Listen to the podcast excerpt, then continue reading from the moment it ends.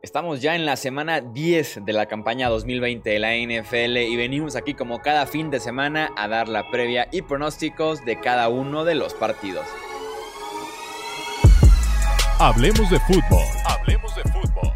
Noticias, análisis, opinión y debate de la NFL con el estilo de Hablemos de fútbol.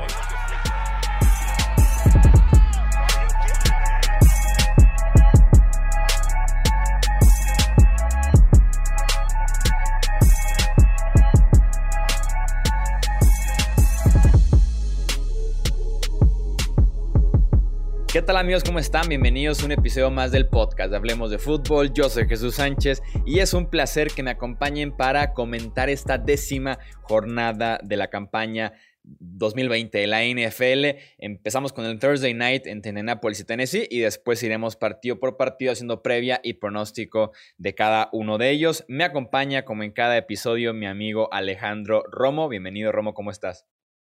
¿Qué tal, Chuy? Muy bien, gracias. Eh, Gracias por la presentación y pues aquí andamos con todo para las previas.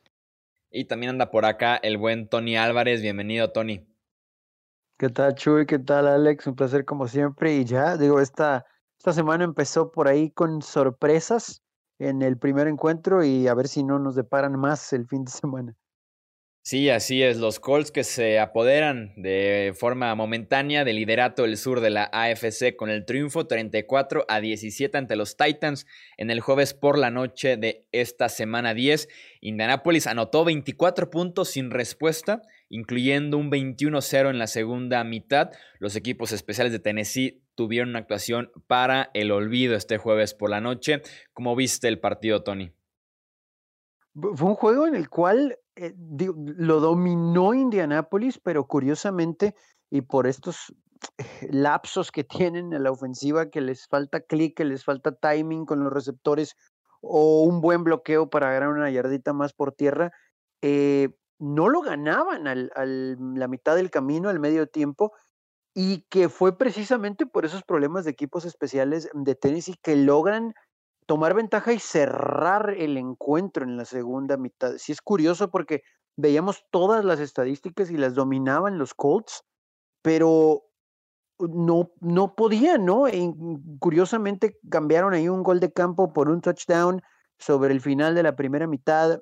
Eh, por ahí otra serie ofensiva que se quedó con una cuarta oportunidad empezando el juego.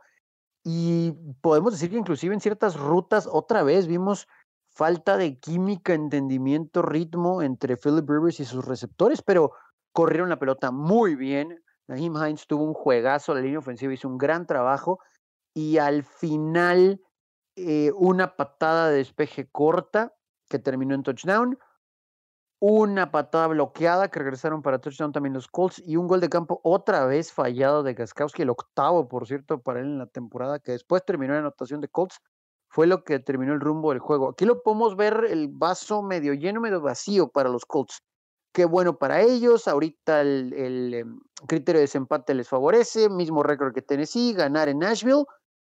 Pero curioso porque, insisto, a pesar de dominar en las estadísticas, son estos errores de equipos especiales de Tennessee lo que le abre la puerta a los Colts para ganar sí fue una secuencia para el olvido lamentable por parte de Tennessee y más porque ganando 17 a 13, como dices, iniciando el tercer cuarto, hay un cuarto y gol desde la yarda 1. Indianapolis ya se le había jugado dos veces en cuarta oportunidad, le habían convertido, llegan a ese punto y la defensiva de los Titans se faja y consigue la detención justo ahí en la yarda 1, uno creería que ganando por cuatro puntos, la motivación, el, el, buen momentum que te puede acarrear el haber logrado algo así, y Cinco jugadas después es que viene ese despeje que comentas de apenas 17 eh, yardas, ese, ese despeje eh, por parte de los equipos especiales de Tennessee, y es donde se viene todo abajo a Indianapolis, ¿no? Touchdown sencillo hasta cierto punto de los Colts porque arrancan en la yarda 27 del rival, después el bloqueo de despeje touchdown, fallan un gol de campo, entonces sí, ese tercer cuarto es, es el que le quita al final de cuentas la oportunidad real a los Titans de ganar este partido. E Indianapolis jugando bien, Philip Rivers aunque tenemos aquí a una defensiva de Tennessee que es de las peores de la liga, que se esperaba que jugaran así, que por más que traen piezas, eh, Desmond King viene ya de regreso a Dory Jackson de lesión para la próxima semana, no sé si vaya a ser suficiente para que este equipo vuelva o pueda repetir lo que hicieron la temporada pasada en los playoffs de la americana con una defensiva tan pero tan pobre. Estoy de acuerdo con lo que dices, porque realmente los Colts son un equipo difícil de, digamos, definir por el hecho de que, digamos que contra un equipo como Ravens lo tuvieron la semana pasada, bueno, de hecho el domingo pasado nada más, este, no te dan un partidazo y realmente no se ven como un equipazo, pero ahora ves cómo, cómo le pueden hacer eh, tremendo partido a, Tennessee y, realmente te pones a preguntar, ¿no? O sea, ¿qué, qué es lo que, lo que realmente pasa? O sea, ¿quiénes son, quién es realmente ese equipo? Porque desde mi punto de vista, no sé cómo lo van ustedes, pero para mí Titans es un equipo top 5 en la NFL. O sea, cuando salen a jugar bien, definitivamente son top 5. El problema es que tienen esas altibajas, esos picos muy marcados, como por ejemplo cuando perdieron contra Cincinnati, o hoy que simplemente se sabotearon por completo. Yo la defensiva es la que me, genera dudas de ese top 5. Eh, pues sí, También. sí, pero pues sería lo mismo yo creo que con Seattle, ¿no? Eh, creo yo que todos vemos a Seattle como un equipo top 5 por la defensiva, digo, por la ofensiva tan buena que tienen, ¿no? Y, y su defensiva es simplemente terrible. Pero no que también Gaskowski, ¿eh? Ocho goles de campo fallados a estas alturas de la temporada. Híjole, va a llegar un momento. Digo, ya les ganó un par de juegos, pero les costó otros dos, ¿no? Entonces, eh, híjole, ahí, ahí. Creo que los problemas de bloqueo eh, para su pateador, creo que eso se puede resolver, pero lo de Gaskowski ya estamos a la mitad de noviembre, ¿no? Ahí esos detallitos les podría costar también al final. Sobre todo a Tennessee que le encanta jugar a Mike Brable juegos así, cerrados, cerrados. Bueno, el de hoy no fue cerrado, pero la mayoría. Vamos pues con el resto de la semana 10. Eh, Tenemos muy buenos partidos. Arrancamos con el Seahawks en contra de los Rams, que debo admitir que este partido me huele a sorpresa. No me animo al 100% a ir con los Rams, si es que realmente se considera sorpresa porque son equipos que en, los récords están cercanos por lo menos. Pero mm, creo que por ahí el gran problema de Los Ángeles a lo largo de estos años con Jared Goff ha sido contra defensivas complejas y contra defensivas que le ponen el calor alrededor al coreback, que le gusta el blitz, que les gusta estar pegándole constantemente al pasador, a Jared Goff, y Seattle exactamente no hace nada de eso, ni es muy compleja, ni está pegándole constantemente al coreback, además de que los Rams vienen de semana de descanso, y Sean McVay tiene un récord bastante impresionante, 4-2 en contra de Pete Carroll, le, tiene por ahí el número más o menos tomado al head coach de Seattle. Por parte de los Seahawks, pues es depender otra vez del Russell Wilson, DK Metcalf y Tyler Lockett. Eh, Russell Wilson veo complicado que tenga dos partidos malos de forma consecutiva y con esa dupla de wide receiver se puede hacer de todo. Eh, ya se comió este año a Stephon Gilmore, ya se comió a Tredavious White y creo que en su lista sigue Jalen Ramsey sin ningún problema este domingo. Como les decía, me huele un poco a sorpresa, como que la quiero sospechar. No me atrevo al 100%, voy con Seahawks, pero no descarto del todo a los Rams. Buen partido, estoy contigo y especialmente porque Sean McVay yo creo que va a saber explotar esa defensiva tan mala. Yo creo que se va a definir mucho en qué también juegue la defensiva de los Rams. Ahí es donde está el partido. Si pueden forzar a Russell Wilson a un par de intercepciones o, o al menos eh, robarle el balón de eh, por fumble, también podría ser. Eh, yo creo que esa es la clave del partido para, para los Rams, definitivamente. Fíjate que ahorita que, que hablas de, de DK y Metcalf, me he puesto a pensar y digo así, realmente me cuesta comparar así las cualidades de Metcalf con algún jugador que haya visto. Y ya después de, de, analizarlo mucho tiempo, llegué a la conclusión de que al jugador que más se me figura es a Terrell Owens. No, no, no sé qué opinan ustedes. Ok, me, me gusta la comparación, ¿eh? lo admito. Un jugador muy físico, muy rápido, puede correr rutas, no es digamos así lo máximo, pero sobre todo se come a los defensivos. De una u otra manera lo hace. No es tipo Randy Moss que simplemente los humilla y, así, pero o gana por su velocidad o gana por su altura. Es, es muy, muy interesante. muy completo, DK. Sí, sí, sí, está, está interesante esa, esa comparación. A mí, ahorita que, que, hablabas de eso, como que se me vino a la mente la mejor versión, que no fue muy duradera, de David Boston, ¿no? Alguien así como grande, pero ágil, pero fuerte, pero veloz. Eh, pero bueno, pues David Boston, su mejor versión que duró como tres juegos, este, sí, haciéndole honor un poquito al principio de su apellido. Este juego está muy interesante. Eh, ay, ay, ay. Yo también me quedo con Seattle por el simple hecho de eso que comentaba Chuy, que, que no podemos ver otro juego malo de Russell Wilson, pero estamos hablando de la mejor defensa contra la peor, ¿no? Y con una, con Aaron Donald y compañía. Honestamente, con todo y lo que respeto y el, respeto que se ha ganado Rams en esta temporada en su secundaria, no creo que sea un buen matchup contra los receptores de los Seahawks. Pero la diferencia tiene que ser, me imagino, en la presión que le puedan poner a Russell Wilson. Ya hemos visto a Russell Wilson mal en esas situaciones y que de verdad los Rams a la ofensiva puedan capitalizar. Vamos a ver si Jamal Adams y Carlos Dunlap pueden tener un impacto con otra semana más ya en esta defensa. Y curioso porque este juego es por el primer lugar del oeste. ¿eh? O sea, los Rams están un juego detrás de los Seahawks. Eh, yo tampoco descarto una posible sorpresa, pero me niego a ver a Wilson y compañía perdiendo otro juego después de la exhibición espantosa en contra de Buffalo.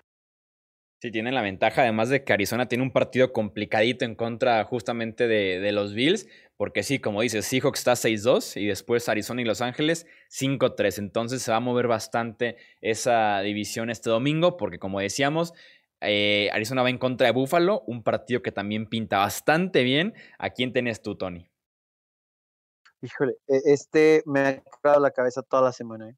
toda la semana, pero me voy a ir con algo similar a lo que acabo de decir de Wilson y compañía. No creo que los Cardinals vayan a poner un huevo en casa en contra de Buffalo.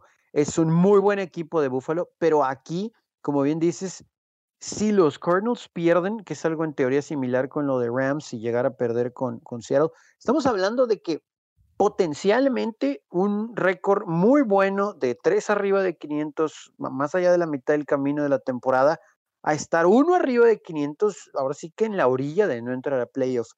Yo espero que Kyler Murray se cargue el equipo otra vez, pero también siento que la defensa de los Cardinals va a tener que dar un poquito más. Eh, no voy a decir que le echamos la culpa por la derrota en contra de Miami, equipos especiales y un fumble por ahí, por supuesto que tienen que ver.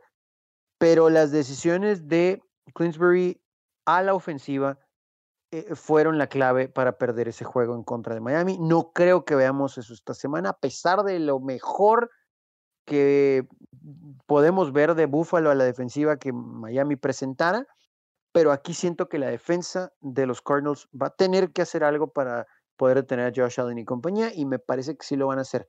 Eh, defensiva 14, a la ofensiva están muy, muy parejos, pero me parece que se lo lleva Cardinals por una posesión, un gol de campo, que no lo falle, que sí se desayune sus frijoles, pero, pero siento que se lo va a llevar Arizona. Que sea de 40 yardas para abajo, de preferencia. sí, por favor, para él. Espérate, está difícil y creo yo que que a los Cardinals no les hemos prestado la atención suficiente, pero fíjense esta estadística, los Cardinals son el segundo equipo desde que se unió la AFL a la NFL, o sea, desde, desde que se combinaron en uno, en promediar 28 o más puntos por partido, 250 yardas por, por aire y 150 yardas por tierra. El segundo equipo desde 1970. El único otro fueron los Niners de 1998. Entonces, estamos hablando de que es un equipo súper, súper bien equilibrado. Aunque muchas de esas yardas vengan de parte de, de este las yardas terrestres vengan de parte de Kyler Murray, digo, de todos modos, ¿no? Tienen un buen ataque terrestre, eh, buena combinación entre Chase Edmonds y Kenyan Drake. Me gustan bastante estos Cardinals y creo yo que le van a pegar a Buffalo, porque no sabemos qué versión de Buffalo va a salir y aunque saliera la buena, la buena versión de Buffalo, yo creo que esa están más o menos al nivel de los Cardinals en casa. Entonces, me gustan los Cardinals para este partido, pero también creo que va a estar algo cerrado. Y lo que decíamos al principio de temporada del ataque de Arizona es que no estaba tan fino tal vez el juego aéreo y en las últimas semanas ya se ven sincronía, ya se ven en la misma página con Christian Kirk, por ejemplo, de vez en cuando Larry Fitz, entonces en ese sentido ha tenido como un sentido extra el, el ataque de Arizona recientemente. Es un tiroteo, creo que va a ser un partido de muchos puntos, un partido de ofensivas otra vez en el desierto de Arizona. Yo tengo a los Bills ganando el, encuentro. Eh, la secundaria de los Cards está un poquito corta. Está jugando Patrick Peterson a un, nivel decente, no el Peterson de hace años, nivel decente. Eh, por ahí tienen a alguien en la lista de reserva de COVID. Eh, no es el mejor nivel del resto de los titulares. Entonces, que recibas a Buffalo en esa situación, con Stephon Diggs, con Cole Beasley, con John Brown de regreso, con Gabriel Davis como cuarto esquinero, es tal vez el mejor top 4 de toda la NFL este de Buffalo. Y Josh Allen viene de tal vez su mejor partido en la temporada y hasta en su carrera. Entonces me gusta mucho el enfrentamiento para los Bills contra esta defensiva, aunque también la de los Bills muy inconsistente para sostener ahí a Kyler Murray, pero me gusta, me gusta más el equipo del este de la conferencia americana en este enfrentamiento. Vamos contigo, Romo. ¿Qué nos puedes decir del Panthers en contra de los Buccaneers? Fíjate que yo creo que en este partido los Bucks tienen que salir a hacer un statement. Tienen que salir a dar un partidazo y a demostrar que fue un flop la semana pasada, que, que fue una, una caída momentánea, un pésimo plan de juego, lo que quieras, pero que no, no pueden dejar que eso se les suba a la cabeza. Porque es muy probable que después de una derrota así se, empiece a perder el locker room. Entonces es muy importante que este partido, Arians, Brady y Todd Bowles sobre todo, lo hagan de la manera perfecta, porque tenemos a un equipo de Panthers que va para arriba, que son mucho mejor de lo que su récord dice, pero que volvieron a perder a Christian McCaffrey. Entonces, los Bucks se han distinguido por saber detener corredores. Tienen que detener a, este Mike Davis. Tienen que convertir a los Panthers en una ofensiva no versátil. Los tienen que convertir en una ofensiva que se base completamente al juego aéreo. Y Tom Brady tiene que salir a dar un partidazo para que vuelva a ser considerados como contendientes, para que se vuelva a tener miedo de los Bucks. Sí, menos de 80 yardas, ¿no? Permiten los Bucks por tierra. Entonces yo coincido con eso. Siento que eh, Carolina hubiera tenido oportunidad con McCaffrey. Ahora sin McCaffrey, sí tienen armas, ¿no? Eh, vimos el juego que le hicieron a Kansas City, aunque ahí tuvieron a McCaffrey y algunos otros encuentros, Nueva Orleans, etcétera pero yo creo que esto es más para Tampa Bay después de lo que pasó la semana anterior. O sea, sí, sí tienen que salir rápido, tienen que anotar desde temprano y constantemente, creo yo, yo también, yo también los tengo ahí ganando. Mm, me voy a atrever a decir que fácilmente, eh, no sé, 10 puntos, algo así, pero yo siento que tienen que hacer eso, porque una victoria con un gol de campo en el último segundo nos va a dejar muchas dudas porque vamos a empezar a decir, uy, Carolina les hizo juego y aún sin McCaffrey, cuántas dudas de estos Bucks que no se vieron bien en contra de Nueva Orleans y el último juego que ganaron en contra de Giants, sí, sí tienen que mandar un mensaje los Buccaneers. Yo aquí veo dos clichés que coinciden mucho con lo que dicen ustedes. Los buenos equipos rebotan, eh, incluso con buenos head coaches, con buenos líderes, que es el caso de Tampa Bay con Bruce Arians, con Tom Brady, con Lavonte David. Y también puedo ver como que el cliché con los Panthers de decir un equipo que tal vez no era favorito y que dio un partidazo y aún así se lleva la derrota, pudiera caerse un poco en lo anímico en la siguiente semana por lo menos. Creo que pudiera cumplirse un poquito estas eh, dos situaciones, aunque sí tendría mis precauciones eh, eh, descartando de una vez a Carolina para este partido. La defensiva de los Bucks la semana pasada jugaron con mucha precaución, se veían confundidos, no tan agresivos como suelen serlo, y Joe Brady y los Panthers hacen cosas muy similares a los Saints en cuestión del movimiento, de la velocidad, rutas que se cortan, eh, que se cruzan entre sí, eh, versatilidad en el backfield alineando por ahí a wide receivers, a Mike Davis, Teddy Bridgewater, entonces creo que pueden jugar mucho con ese aspecto que ya le hizo daño a Tampa Bay la semana pasada. La gran ventaja a diferencia el domingo por la noche, es que los Panthers no tienen pass rush. Y ese fue el gran problema para Tom Brady el domingo pasado, que se lo estaban comiendo vivo en esa bolsa de protección desde el principio del partido hasta su último snap. Entonces, sin pass rush por parte de los Panthers, debe estar más cómodo y debemos de ver otra vez una buena ofensiva de los Bucks, una semana más de entrenamiento para Antonio Brown, por ejemplo, una semana más de recuperación para Chris Godwin. Creo que van a ganar los, los Buccaneers, pero puede estar eh, bravo este partido de, del sur de la NFC.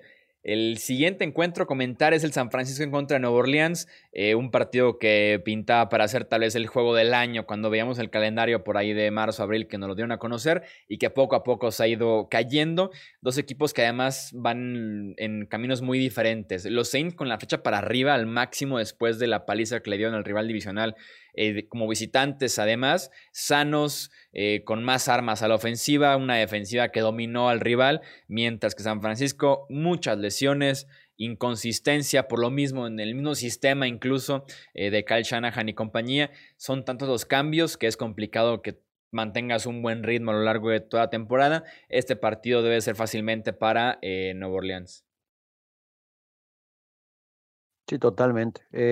aquí digo, pudiéramos crear un argumento en que los 49ers le conocen a los Saints por las últimas veces que se han enfrentado, etcétera, pero si de algo nos dimos cuenta en el juego anterior de San Francisco es que no puedes ganar en la NFL si no tienes a tus mejores hombres sanos, ¿no? Por más que implementes un sistema eh, o que quieras tener algún game manager, etcétera, etcétera, Todavía los 49ers obviamente no están, no están recuperados con sus hombres claves. Y digo, aún sin Garoppolo, pero con lo demás, creo que pudieran competir y hasta pegarle un susto a New Orleans. Pero este equipo está muy golpeado por las lesiones. No veo una forma. Y curioso porque inclusive cuando vemos el ranking de los 49ers en ofensiva, defensiva, yardas, etcétera, no es tan tan mal, pero no ganan los juegos porque no tienen a sus mejores hombres. Y Nueva Orleans no, no, creo que se emplea a fondo para ganar, así que no nos sorprenda, que no nos sorprenda si vemos un juego relativamente cercano. No creo que sea un blowout, pero no va a tener problemas. Es Nueva Orleans para sacar este. Definitivamente, o sea, a pesar de que los Niners sean un equipo muy bien coachado y lo que quieras, han tenido demasiadas lesiones. Quarterback, tight end, corredores, receptores. En la, en la defensiva me parece también que a cada nivel también tienen, también tienen lesionados. Entonces, simplemente es un equipo que se ha visto extremadamente perjudicado por la falta de pretemporada, por todo lo que está sucediendo eh, respecto al COVID. Entonces, va a ser un partido fácil, sobre todo los, los Saints viniendo de un partido como la semana pasada de aplastar a Tampa Bay en casa, en casa de ellos. Está, está muy difícil para, para los Niners, la verdad. Yo, yo también voy con, con los Saints y yo creo que va a ser un partido de al menos dos posesiones. Tenemos duelo de quarterbacks novatos. Si no me falla la memoria, fue el quinto contra el sexto en orden del draft. Chargers en contra de los Dolphins. Está bueno, Tony. Sí, e, e, este es un buen juego, va a estar entretenido. Yo creo que veremos muchos puntos, pero para Miami esta es la definición de un trap game. Eh, por su récord, porque vienen con cuatro triunfos de manera consecutiva, porque lo han hecho bastante bien, porque no creíamos mucho en la decisión de cambiar a Fitzpatrick por Tua por el momento que estaba viviendo Dolphins, no porque eventualmente no fuera a pasar. Y siento que sí puede ser un trap game para los Dolphins que se pueden encaminar a un lugar en postemporada, ¿no? Tienen récord de 5 y 3. Este es un juego en casa con algunos aficionados y que seguramente si lo ganan se van a poner 6-3 y van a estar ahí peleando no solamente el comodín, si de verdad pierde Buffalo en Arizona, las cosas se van a cerrar en el este. Entonces, este es un juego importantísimo para los Dolphins. No sé qué tanto tengan eso en mente. Es muy temprano para estar volteando a ver marcadores de otros juegos, pero sí me parece que tienen que considerar todos esos factores porque los Chargers han estado ahí en cada encuentro y no han podido cerrar. Y siempre va a estar ese mini fantasmita de, oye, si ahora nos toca a nosotros, que sí complete el pase de touchdown o que no nos alcance el tiempo para poder realizar alguna ventaja que pudiera tener el equipo de Chargers. Va a ser un juego muy bueno. Evidentemente el atractivo son los quarterbacks novatos, pero sí siento que hoy el equipo 1 con los mejores coaches, al menos en este momento, y dos, con todo el ánimo, por lo que acaba de mencionar el récord y los Chargers que están 2-6 y que se han quedado cortos y que esto te pega sin duda alguna en lo mental y en lo anímico, ese es Miami, ¿no? Miami es el mejor equipo y al final se lo van a llevar los Dolphins. Tal vez puede ser otro juego ahí medio rompecorazones para mis muchachos. Eh, a pesar de que todavía está pendiente ahí, sobre todo la, situación con Kyle Van Hoy, pero Dolphins es, el mejor equipo, tiene mejores jugadores. Hoy están listos, creo, para ganar este tipo de encuentros y es el mejor coachado en este caso. A mí también me gustan más eh, los Dolphins a este punto, especialmente por una defensiva que creo yo que nadie veíamos venir como lo que se está consolidando. Pero así como lo dijiste del Trap Game, me parece muy acertado por el hecho de que los Chargers son un rival que su récord te dice algo terrible, pero en realidad es, es completamente distinto, ¿sabes? todos los partidos están muy, muy cerrados con los Chargers. Y yo creo que si alguien se puede poner al tú por tú con esa defensiva, es Justin Herbert. Y es, es impresionante hablar, hablar así de un quarterback novato, pero es simplemente lo que ha mostrado. No le tiene miedo a nada, comete pocos errores, se sigue desarrollando como quarterback, sí, pero puede mover el balón sin ningún problema. Y yo creo que esa es la mejor cualidad que quieres en un quarterback joven. Que veas que puede mover, que puede echar a andar esa ofensiva. Porque los errores, las intercepciones, eso se puede ir corrigiendo y se puede ir moldeando. Pero enseñarle a un quarterback a cómo mover el balón, cómo caminar en la NFL, es lo más difícil y es en donde más batallan. Es donde quarterbacks como Trubisky, quarterbacks como Blaine Gabbert, Blake Bortles, jugadores así tienen muchos problemas. Entonces me gusta mucho Herbert y creo yo que les pueden dar la sorpresa y se las van a dar, más bien, no se las pueden, les van a dar la sorpresa. Yo voy con Chargers en este partido. Sí, está cerrado, está, está cerrado. Sí, leyendo otros pronósticos, otros picks, sí, había varios animándose con los Chargers. Yo sigo teniendo a Miami, pero tampoco voy a decir que va a ser algo, algo sencillo. Eh, la defensiva de los Dolphins en efecto está encendida. Eh, Brian Flores es por ahí uno de los maestros del blitz en la NFL actual, pero Herbert con su agresividad, con sus lecturas muy rápidas, con su movilidad, ha trabajado muy bien en contra del blitz de los mejores quarterbacks este año cuando lo presionan, así que hay que tener cuidado con ser agresivos eh, de más en contra de este excelente coreback novato de los Chargers. Aún así, sigo, confiando también en la normativa que tenían en New England de coreback novato que enfrentaban, coreback novato que la pasaba mal. De ahí viene Brian Flores, fue gran parte de ese staff eh, de coacheo que durante años eh, se manejó de esa manera. Eh, creo que al final de cuentas va a tener un buen partido Herbert, pero la defensiva de Miami por ahí va a tener sus dos, tres jugadas importantes para poder sacar este partido adelante. Un tema a seguir muy de cerca con los Dolphins es que no tienen corredores y la defensiva de los Chargers es la quinta peor en la NFL en promedio de yardas por acarreo. Eh, tienen fuera a su corredor principal a Miles Gaskin, eh, Matt Breda entrenando de forma limitada, de Andre Washington su primer partido apenas con los Dolphins, Jordan Howard que es una decepción total. Entonces, con un buen running back, este partido se lo pudieran llevar hasta de forma sencilla los Dolphins pero en esa parte a seguir confiando fuerte en Tua y vamos viéndolo si puede darnos una segunda buena actuación de forma consecutiva. El Sunday Night Football es el Patriots en contra de los Baltimore Ravens. ¿Cómo lo ves, Romo?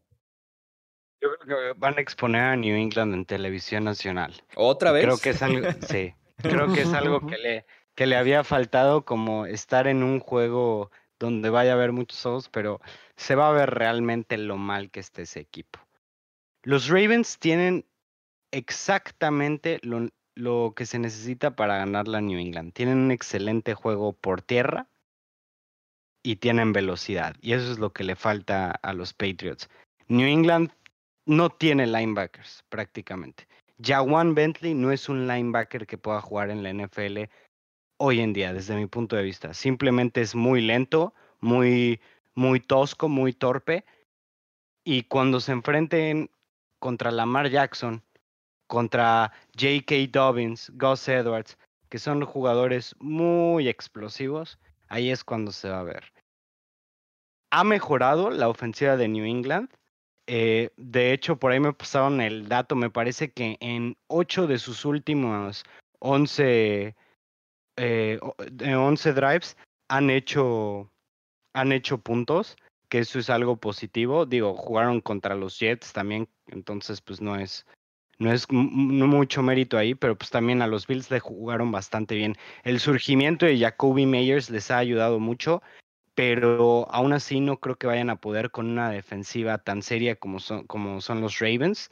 Y creo que va a ser un partido de dominio absoluto de Ravens, de ganarles por dos posesiones o más y un, partido que a Cam Newton le va a pesar mucho. Doble dígito contra los Jets para ganar. Tampoco creo que vaya a ser un blowout porque Ravens no creo que se haya visto tan bien en contra de Indianapolis. Tenemos que dar crédito a esa defensa por lo bien que se ha visto en la temporada, la de Indianapolis. Pero un touchdown viene de un fumble que regresan. Entonces, hay detallitos de los Ravens que no me gustaron. Sin embargo, sí creo que va a haber modificaciones a la ofensiva después de las declaraciones, tanto de Lamar y del coordinador ofensivo, en las que se quejaban de que no nada más en contra de Indianapolis, sino a lo largo de la temporada, las defensas oponentes por ahí como que les creen saber las jugadas que van a correr. Entonces sí me parece que sí hay cierta espectacularidad por verse este domingo por parte de la ofensiva de Baltimore. Aún así, no creo que sea un blood. Me parece que Newton y compañía van a intentar hacerlo decente. Pero es que ni siquiera puedo decir que va a ser un juego cercano. O sea, sí es triste porque puede ser un buen platillo, pero ahorita Nueva Inglaterra no tiene las piezas. Yo sí me estoy inclinando un poquito hacia, hacia la paliza. Eh, Baltimore tiene la ofensiva número uno por tierra en toda la NFL y el front seven de Nueva Inglaterra es tal vez de los peores que tenemos en, la liga. En talento, en cómo están jugando, al nivel que están mostrando, dependiendo mucho de los novatos, un safety novato jugando de linebacker, eh, tienes a un eh, linebacker no tomado en el draft tomando las jugadas como linebacker central, entonces están en problemas graves en ese aspecto. Lamar, Gus Edwards, Mark Ingram pudiera regresar para este partido. J.K. Dobbins, hay herramientas para que corran 200 yardas fácilmente el domingo por la noche. Y también del otro lado del balón, me preocupa bastante el juego aéreo de Nueva Inglaterra también, entre las lesiones y los altibajos, está bien en contra de los Jets. Por ahí Jacoby Meyers, que lo hemos pedido ya en este podcast anteriormente, levantó la mano y produjo bien. Pero en contra de la defensiva de los Ravens, con un Marlon Humphrey que también regresa ya del COVID, que está Marcus Peters, que tienes blitzes constantes, un Cam Newton que ha sido lento con sus lecturas, ha sido una estatua muchas veces en la bolsa de protección. sin esa urgencia de deshacerse rápidamente el balón. Yo sí lo veo como un matchup muy, pero muy complicado para los Pats. Eh, creo que ganan los Ravens y hasta de forma eh, sencilla. Tenemos un partido divisional entre Cincinnati y Pittsburgh, un partido en el que hay que seguir muy de cerca los reportes eh, justo horas antes del encuentro porque tenemos todavía a Ben Roethlisberger en la lista de reserva COVID-19. Si da negativo de aquí al sábado, pudiera ser activado el sábado en la tarde, máximo el domingo en la mañana y jugar en este partido. Si es que llega a jugar, de todos modos, tiene un detalle con ambas rodillas. Está eh, lastimado por el partido en contra de los Cowboys. A pesar de eso, con todas las lesiones, con todo y que no pudiera entrenar en toda la semana, creo que al final de cuentas el historial, eh, el pedigrí, eh, la experiencia debe de pesar. Y la última vez que me puse a dudar en contra de los Steelers fue contra los Browns. Y si algo he aprendido en esta vida es que Roethlisberger es papá de los Browns y de los Bengals. Y tiene récord de 25 y 7 en contra de Cincinnati en su carrera. Eh, este partido que además es en Pittsburgh. No quiero desconfiar de los Steelers porque, insisto, existe una barrera eh, mental entre Cleveland, Cincinnati y Baltimore y Pittsburgh. Entonces, pudieran dar pelea, pudieran dar algo de pelea a Cincinnati, pero voy al final de cuentas con los Steelers también por dos razones. Joe Mixon podría no estar todavía disponible, a pesar de la semana de descanso no está todavía al 100% y Gio Bernard se mantendrá como el corredor número uno. Y además la defensiva de los Steelers en un partido de venganza después de lo que pasó el domingo pasado contra los Cowboys, pudiera comerse a Joe Burrow detrás de esa línea ofensiva de Cincinnati. Fíjate que va a cambiar mucho el panorama de acuerdo a si juega Rotlisberger o no. Que se reporta que los Steelers se están preparando como si él fuera a jugar, pero a mí me parece que no pueden arriesgarse de esa manera, no pueden arriesgar al equipo de esa manera. Si fue una, un jugador que estuvo en mucho contacto, no debería de jugar el partido, pero en fin, eso ya, ya será cuestión de los doctores y del equipo de coaching de los Steelers. Y así como lo dices, es difícil dudar en un partido así de los Steelers después de, de, que están 8-0 y más sobre Cincinnati. Lo único, digamos, que podríamos decir, que podríamos argumentar de que Cincinnati puede dar pelea es de que vienen de una semana de descanso, eh, vienen de una semana de más de estudio y los Steelers la semana pasada no se vieron tan bien, el COVID, todo eso puede jugar un papel positivo en favor de los Bengals, pero yo me voy a ir a la segura y voy con los Steelers. Sí, yo, yo les quiero decir Cincinnati porque también me parece una especie de trap game para los Steelers eh, que pueden ver hacia abajo a los Bengals por obvias razones y las entendemos y coincidimos, pero Joe Burrow creo que puede crearles problemas en esa, en esa secundaria el asunto es la presión para Burrow. O sea, ¿cuánto tiempo va a tener de verdad para poder leer a esa secundaria? Entonces, por más que les quiero decir que Cincinnati se le puede robar ahí, le puede robar ahí una victoria a los Steelers, eh, es mucho el front seven de Pittsburgh. La secundaria tiene mucho talento y aún sin Roethlisberger, la secundaria de los Bengals es muy mala. Entonces, el juego en Pittsburgh.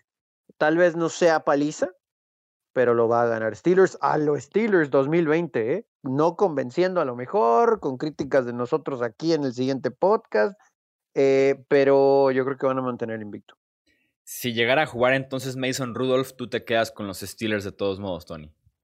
Sí, creo que tienen el ataque terrestre suficiente para ayudarle a Rudolph a controlar la pelota y lograr dominar las trincheras. ¿Tú, Romo, con Rudolph, de todos modos te quedas con los Steelers? No, no, no, no, por supuesto que no. Lo que me da miedo es la salud de Burrow. Eh, digo, una línea tan mala contra, contra los monstruos que son los Steelers. Pero aún así, Burrow es otro quarterback que puede mover el balón a pesar de que lo estén golpeando y saqueando y lo que quieras. Entonces, si juega Mason Rudolph, yo voy con los Bengals. Yo sí seguiría con Pittsburgh porque su defensiva este año ha sido muy buena y hasta te da puntos la defensiva eh, por su cuenta. Hablemos del lunes por la noche, Minnesota en contra de Chicago, Tony.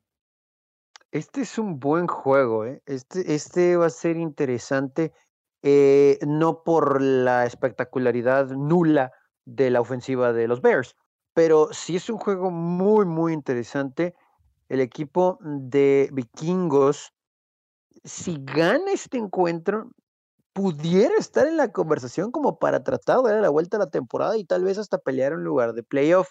Queda mucho camino todavía, pero están 3-5, los Bears están 5-4 y se cerraría mucho esta competencia entre estos dos en el norte de la conferencia nacional. Ahora, si bien la defensa de los Bears es lo que los mantiene en los juegos y vivos, eh, no van a poder tener a Dalvin Cook.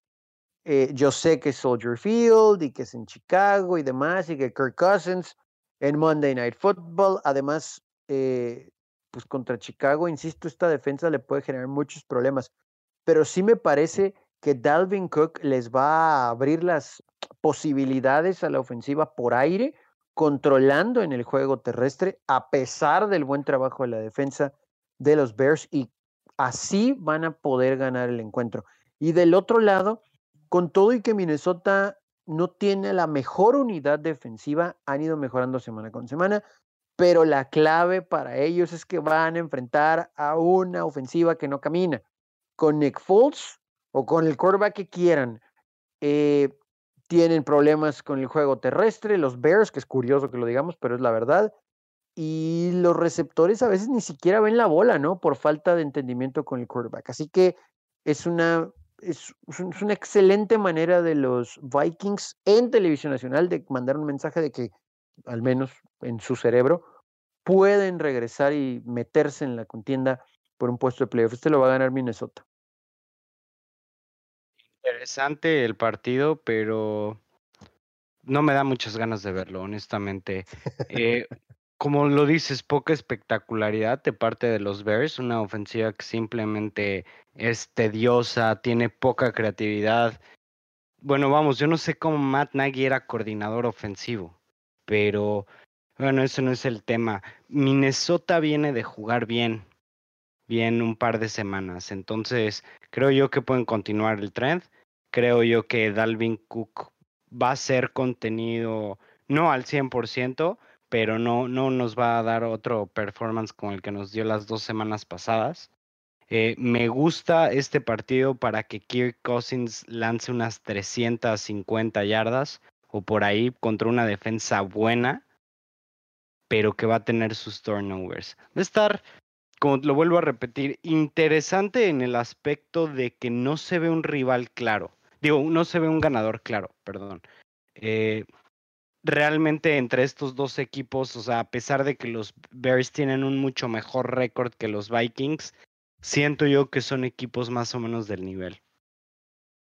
Sí, los Vikings que tienen, como decías Tony, marca de 3 y 5, si llegan a ganar este partido se ponen 4-5. Y los siguientes tres son Cowboys, Panthers y Jaguars. Entonces por ahí estuviera la mesa puesta para darle la vuelta y meterse justamente a la contienda, ¿no?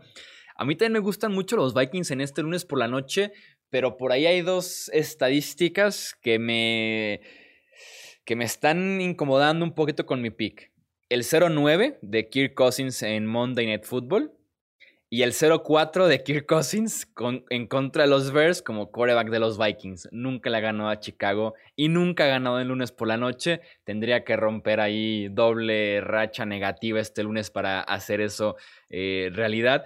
Creo que van a ganar los Vikings a pesar de esto. Eh, dos bajas sensibles para los Bears. Robertson Harris, el tackle defensivo, está fuera el resto del año.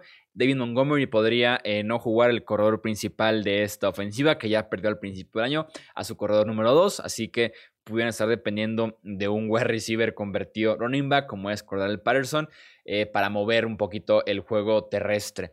Vamos con el resto de la jornada de forma un poquito más ágil. Las Vegas en contra de Denver. ¿Cómo lo ves, Tony? Perdón, eh, Romo.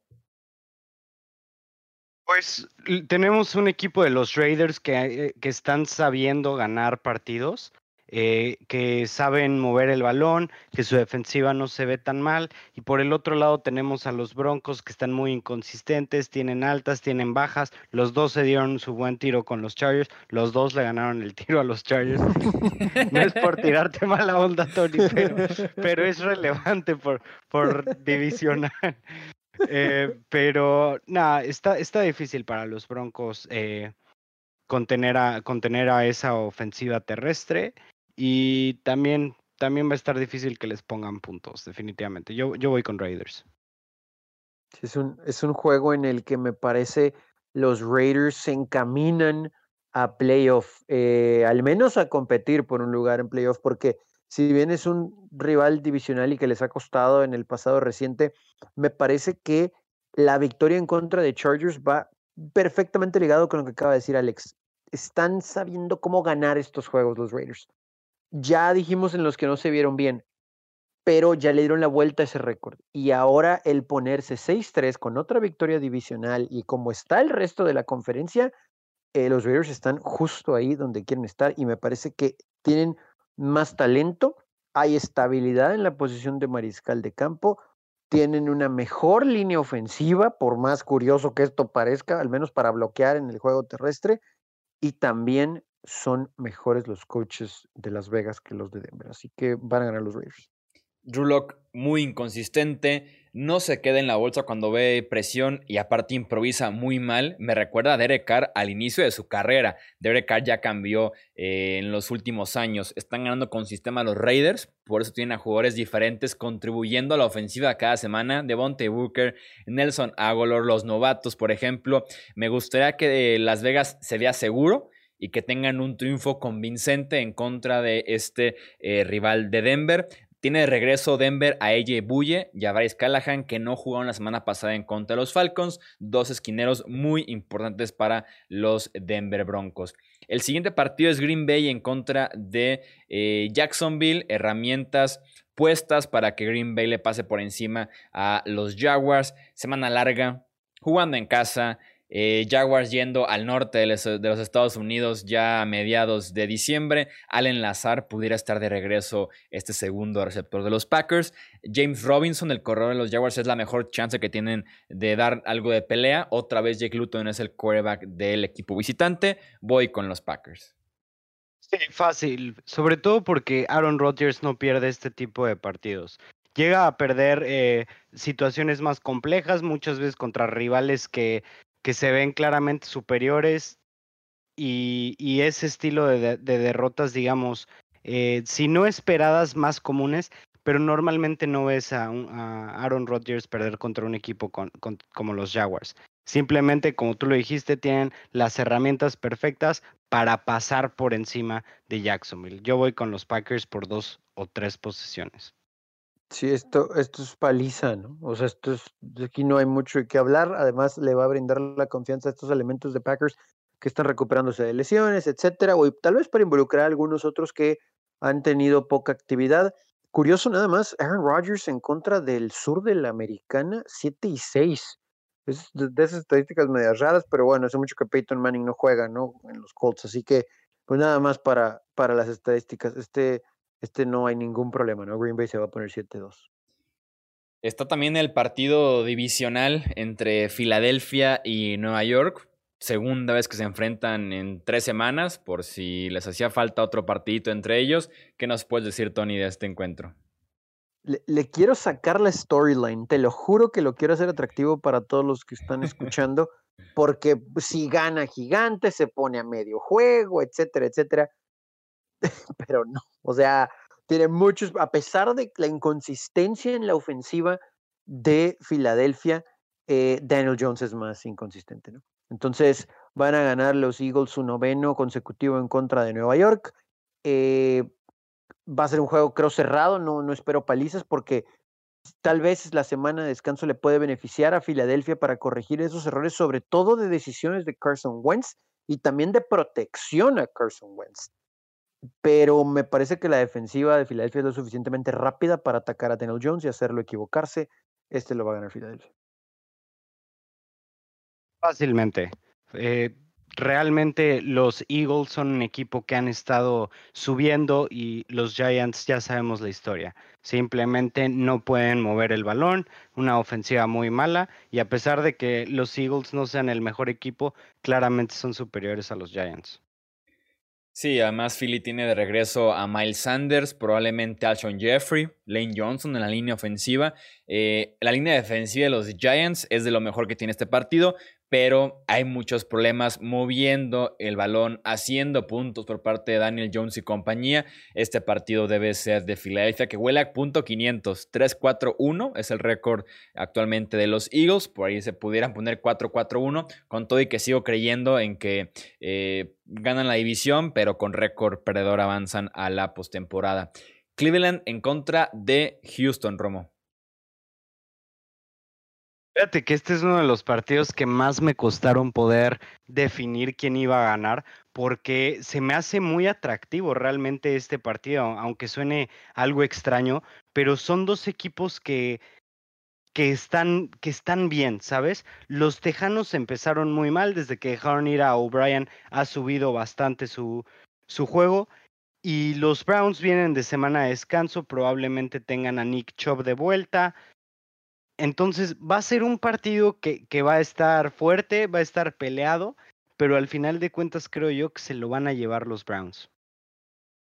Sí, eh, va a ser un juego cerrado, ¿eh? ¿eh? Pero estos son los juegos que tiene que ganar Baker Mayfield. Digo, obviamente tiene que ganar Pittsburgh y a Baltimore, ¿no? Pero este tipo de juegos son los que no puede dejar Cleveland escapar victorias. Houston, sabemos lo de Watson, sabemos que tiene receptores ágiles, eh, y ahorita lo decía Alex, van mejorando, pero no, no veo un escenario en el que Cleveland, que sigo creyendo que es contendiente postemporada y con una mejor defensiva, evidentemente que la de Houston, no, los veo, no los veo, ¿no? Eh, perdiendo este juego. Sí va a haber muchos puntos, el de Sean Watson el que tiene enfrente, pero la defensa de Cleveland debe de hacer jugadas suficientes y la defensa de Houston no existe. Y ahí, con el juego terrestre y creo que la movilidad de Baker debe de ser la diferencia suficiente para ganar el juego. Este partido, Houston tiene récord de 2 y 6, Cleveland 5 y 3, y me parecen equipos similares, o sea, equipos que pudieran estar al nivel y que por ahí los récords, por lo menos en el nivel actual, pudieran eh, contar otra historia diferente. De Sean Watson tiene que mantener este partido sí o sí cerrado. Creo que la secundaria de Cleveland no tiene cómo. Miles Garrett tendría que hacer un milagro, jugar bien a pesar de que lleva un par de semanas lastimado de la rodilla. Eh, al final de cuentas, la secundaria de los Houston Texans pudiera ser incluso peor que la de los Browns y por ahí un día de campo para Baker Mayfield y compañía. Eh, Nick Chop pudiera regresar también para este partido, no juega desde la semana 4. Eh, y ya para cerrar tenemos el Detroit en contra de Washington. Kenny Goladay y TJ Hawkinson pudieran no estar disponibles para los Lions. Alex Smith estaría iniciando su primer partido desde noviembre del 2018, titular para el fútbol team en este encuentro. Washington movió el balón decentemente la semana pasada. Su problema fueron las entregas de balón, tanto fumbles como intercepciones en contra de los Giants. Alex Smith está jugando decente, mucho checkdown, lo que esperaría uno de Alex Smith, pero con movimiento, la ofensiva de Washington casi viniendo atrás en contra de los Giants. Se considera sorpresa porque la línea tiene favorito a Detroit, pero voy con el Washington Football Team en el eh, regreso heroico de Alex Smith oficialmente como titular en Washington. Sí, yo también voy con el WFT, que ahora ya le estamos buscando apodos para que se escuche atractivo. Em, creo que se va a mantener invicto Alex Smith en contra de Detroit. Su carrera tiene 5-0 ante ellos y creo que sí hay armas suficientes tanto por tierra como en los receptores para sacar el triunfo. Y me parece que este es otro de esos juegos para Patricia y el coaching staff que uno esperaría que ganen, pero que tristemente para ellos vuelven o bueno, van a volver a quedar cortos por decisiones y por mala ejecución de algunos elementos. Yo creo que también le van a llegar a Matthew Stafford, ¿eh? este pass rush de, Washington, que tal vez esperamos un poquito más, pero también entendemos que pues, es un equipo que, que está entre medio reconstrucción, transición, y al final me parece que sí va a ganar Washington.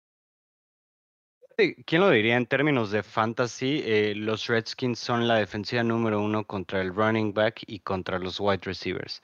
¿Quién lo diría, no?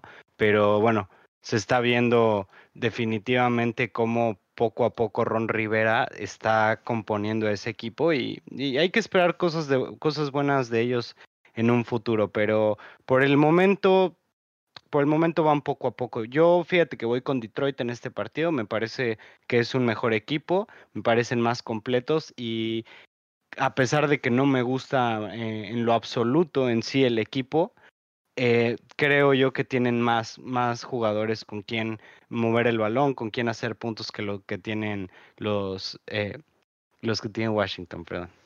Iba a decir. Iba, iba a decir Voldemort. Ahí está ya entonces pronósticos previa de cada uno de los partidos de esta jornada eh, número 10. Romo, nuevamente muchísimas gracias. A ti, Chuy, y también muchas gracias a ti, Tony. Ya saben que de verdad uno goza estos podcasts. El cotorreo siempre es bueno. Tony, muchísimas gracias.